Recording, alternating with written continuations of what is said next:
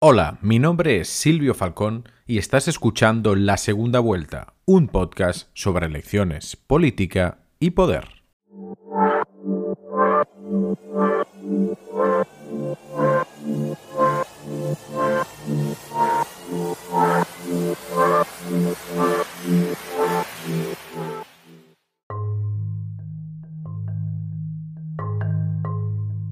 Arizona para Biden. Desde la noche electoral, tanto Associated Press como Fox News adjudicaron al candidato demócrata el estado de Arizona. Otros como el New York Times fueron más precavidos. En cualquier caso, el resultado de los demócratas en ese estado es el mejor desde el cosechado por Harry Truman en 1946. El estado no se pintaba de color azul en el mapa desde la victoria de Bill Clinton en 1996. Los únicos demócratas en ganar en Arizona en los siglos XX y XXI han sido Woodrow Wilson, Franklin Roosevelt, Harry Truman, Bill Clinton y ahora Joe Biden. Casi nada.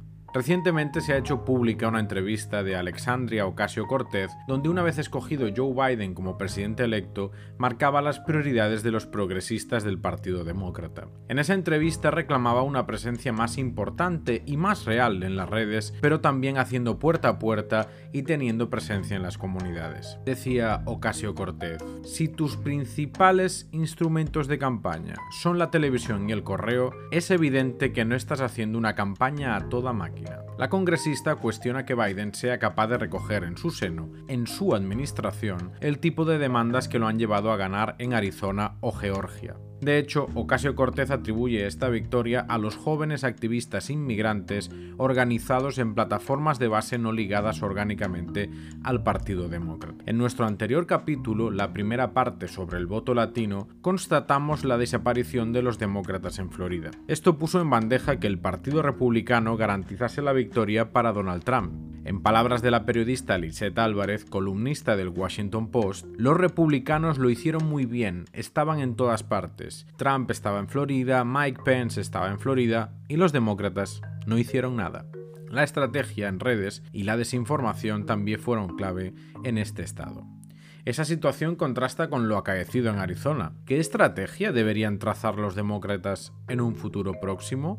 ¿Aprenderá la administración Biden de sus errores esta campaña de cara a las midterm election?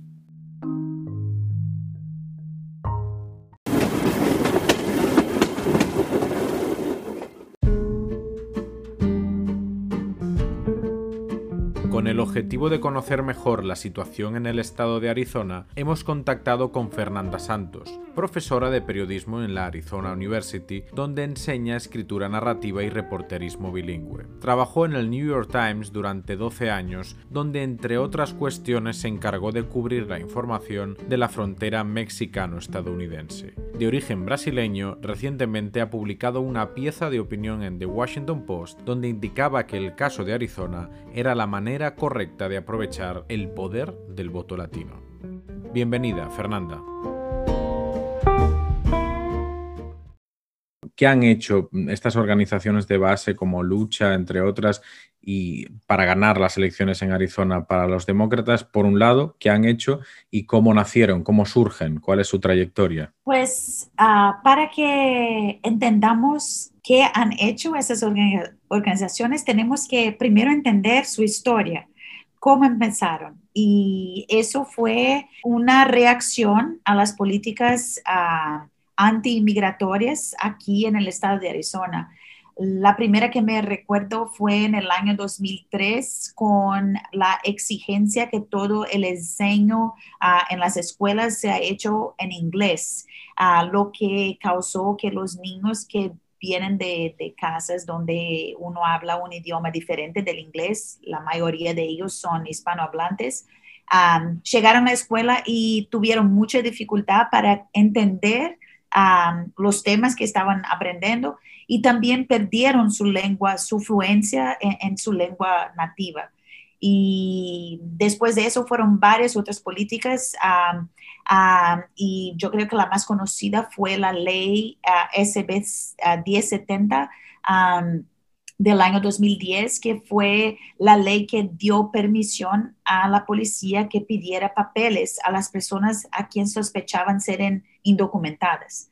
Ah, y fue en esta época que el alguacil, el sheriff a, Joe Arpaio, aquí en, el condado de Maricopa, que es donde estamos, en la ciudad de Phoenix, empezó a utilizar esta ley como justificativa para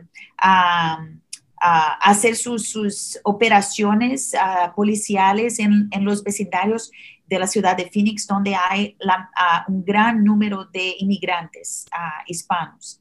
Y eso entonces resultó la reacción de la comunidad por medio de estas organizaciones de base. Eh, la decisión de ellos fue, bueno, podemos aquí tomar, tomar y, no decir nada, aguantar, ¿no? Ah, o podemos ah, salir a las calles a, protestar. Y fue lo que hicieron. Y desde este momento empezaron entonces a crear un movimiento de resistencia, como ellos dicen un movimiento que no solo resultó en protestas, pero también en la preparación, la educación de votantes para que participaran en las elecciones y por qué deben participar. Y, también el entrenamiento de líderes comunitarios para que pudieran ocupar puestos políticos. Entonces, muchos de ellos salieron que, hace algunos años eh, eran organizadores de, las protestas, por ejemplo, hoy día son concejales, son integrantes de las juntas directivas de las escuelas, entonces ya tienen puestos políticos y ya participan, están empezando ahora a participar del proceso de decisión. Y fue en ese espíritu entonces que decidieron, no tanto por cuenta de ser Joe Biden, pero por cuenta de no querer las políticas de Trump, apoyar la, candidatura y, del del vicepresidente Joe Biden y ayudarle a él a elegirse. De hecho, estos eh, movimientos de base no forman parte, la mayoría de ellos, del Partido Demócrata, son totalmente independientes e incluso algunos de ellos dieron apoyo a Bernie Sanders. E, es, es, interesante porque tal vez en estas propuestas de base y un poquito más progresistas, el Partido Demócrata pueda encontrar fórmulas para otros estados o crees que no es exportable esta fórmula? No, no, es totalmente exportable, totalmente exportable. Incluso en el estado de Georgia, ah, este año, uh, donde eh, un estado del sur de Estados Unidos muy conservador, republicano, históricamente republicano, este año eh, votaron por el candidato demócrata Joe Biden eh, y mucha de la organización fue hecha por...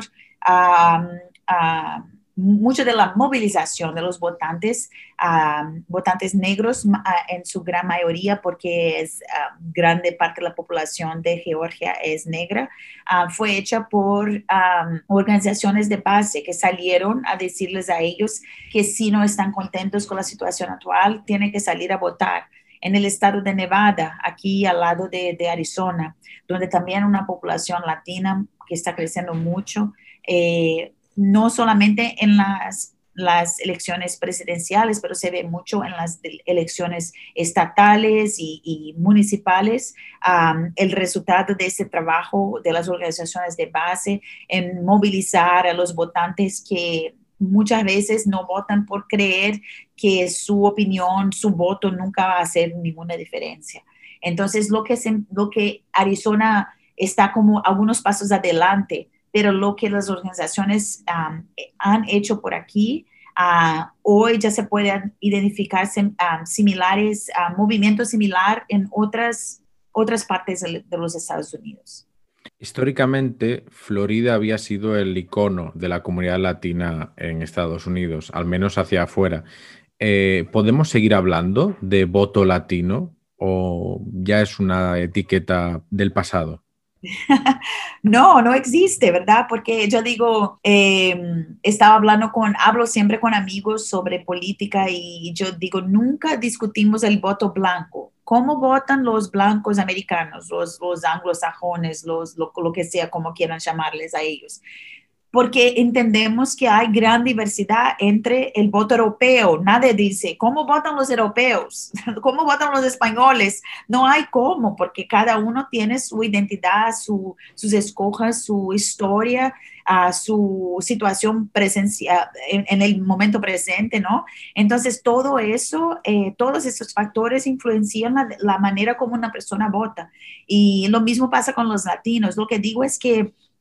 Eh, por podermos votar, somos, al momento que podemos votar, somos ciudadanos, tenemos que ser ciudadanos americanos. Entonces, la verdad es que somos americanos de origen latina o, eh, como yo, yo soy naturalizada, ciudadana naturalizada, soy originalmente de Brasil, ah, por eso el acento un poco diferente. pero eh, soy ciudadana naturalizada, entonces tengo mi historia de, mi vida en Brasil, los valores que traigo, la educación que recibí, pero también todo eso influenciado por los años que, he vivido aquí en los Estados Unidos. Y mi vida personal, a todas las circunstancias de mi vida personal. Entonces, eh, no hay cómo imaginar un voto latino que sea universal. Todos los latinos, todos nosotros que venimos de América Latina vamos a votar de la misma manera solamente porque venimos de la misma región geográfica del mundo.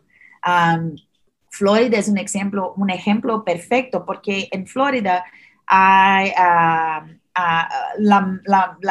el voto latino más influente es ah, el voto cubano, también venezolano. Y esos son dos países donde la palabra comunista tiene un significado muy fuerte y entonces ellos, eh, la campaña del presidente Trump en, en Florida utilizó eso para atraer los votantes cubanos y venezolanos para su, para su lado. Entonces dijo, si viene John Biden, viene el comunismo con él. Y por eso muchos de los cubanos que normalmente son más conservadores, los que están en Florida, decidieron, apoyaron en gran número el presidente Trump pero no hay tan, tan, tampoco uh, como decir que el voto latino en Florida es de una manera, porque hay muchos puertorriqueños por allá, hay muchos brasileños, y cada uno de estos grupos, cada vez que uno va, como se dice, eh, haciendo más estrecho la manera como mira a una comunidad, más veimos las diferencias que existen en, en estos grupos. Entonces, sí, gran, el voto latino, en comillas, de Florida fue, favoreció al presidente Trump, pero hay muchos latinos que viven en Florida que, votaron para Biden y hay muchos que no son latinos que viven en Florida que votaron para Trump. Entonces es, es como eh, este juego de definición que, que no sirve, ya no, ya no sirve más yo por último quería eh, pedirte una reflexión alrededor de, esta cierta desconexión entre el establishment demócrata ¿no? y, estas alternativas de base.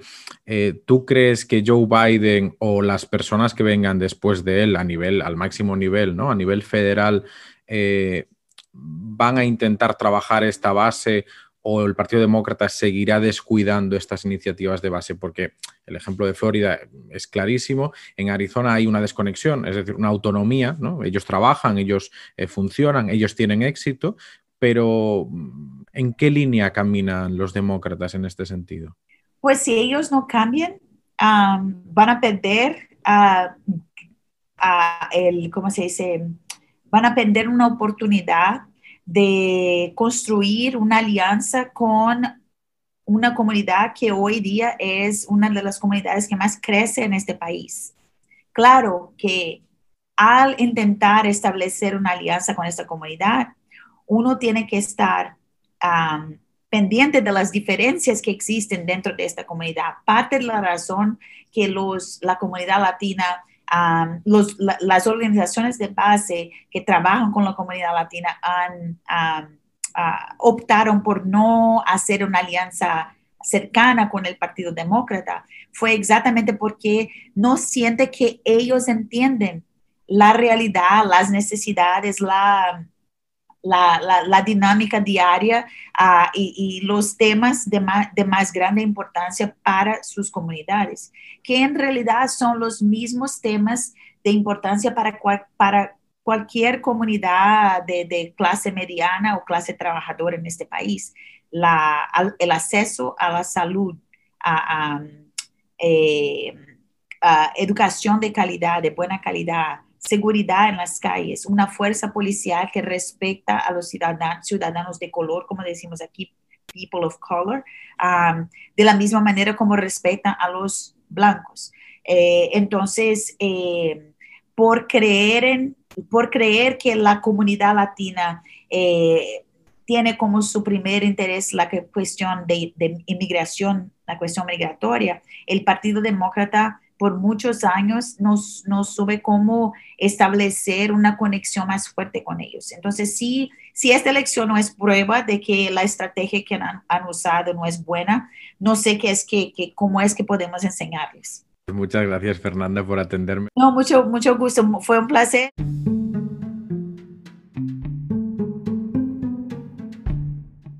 La segunda vuelta es un podcast autoproducido sobre elecciones, política y poder.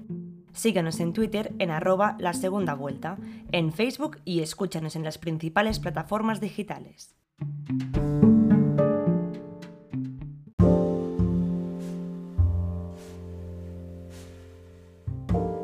Esta ola de nuevo voto demócrata, como vemos, no responde a una estrategia partidaria, sino a la imposición de un escenario donde son la segunda mejor opción. Cabe destacar dos ejemplos más de esta realidad, Georgia y Texas.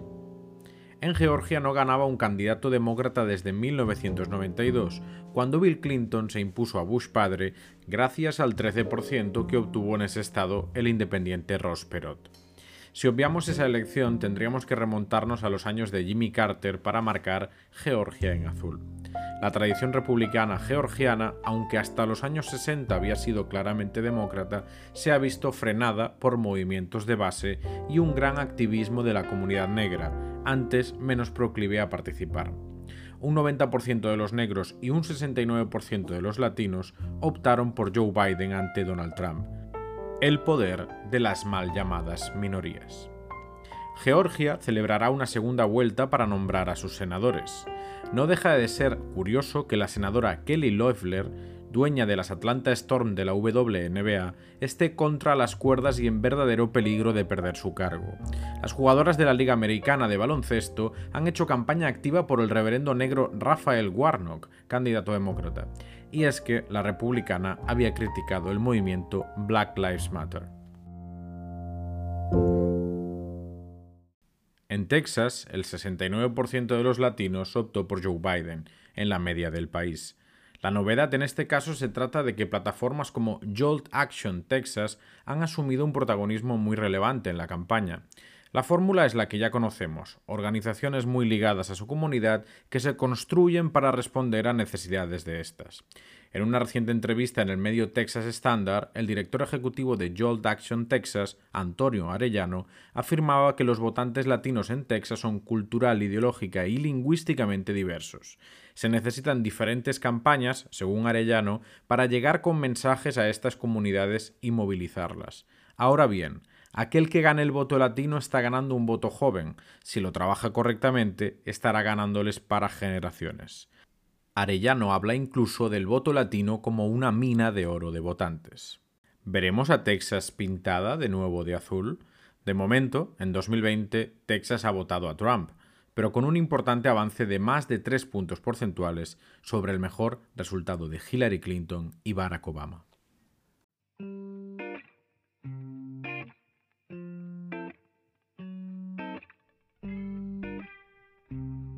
Lo cierto es que la política federal americana debe cambiar la estrategia en relación a las minorías. Ya no son grupos cerrados, marginales e inmigrantes, son ciudadanos con plenos derechos que demandan atención, inversión y políticas dedicadas a sus comunidades.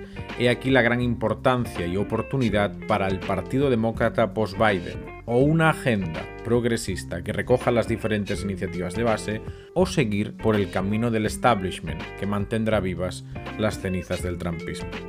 En cualquier caso, lo iremos siguiendo aquí, en la segunda vuelta.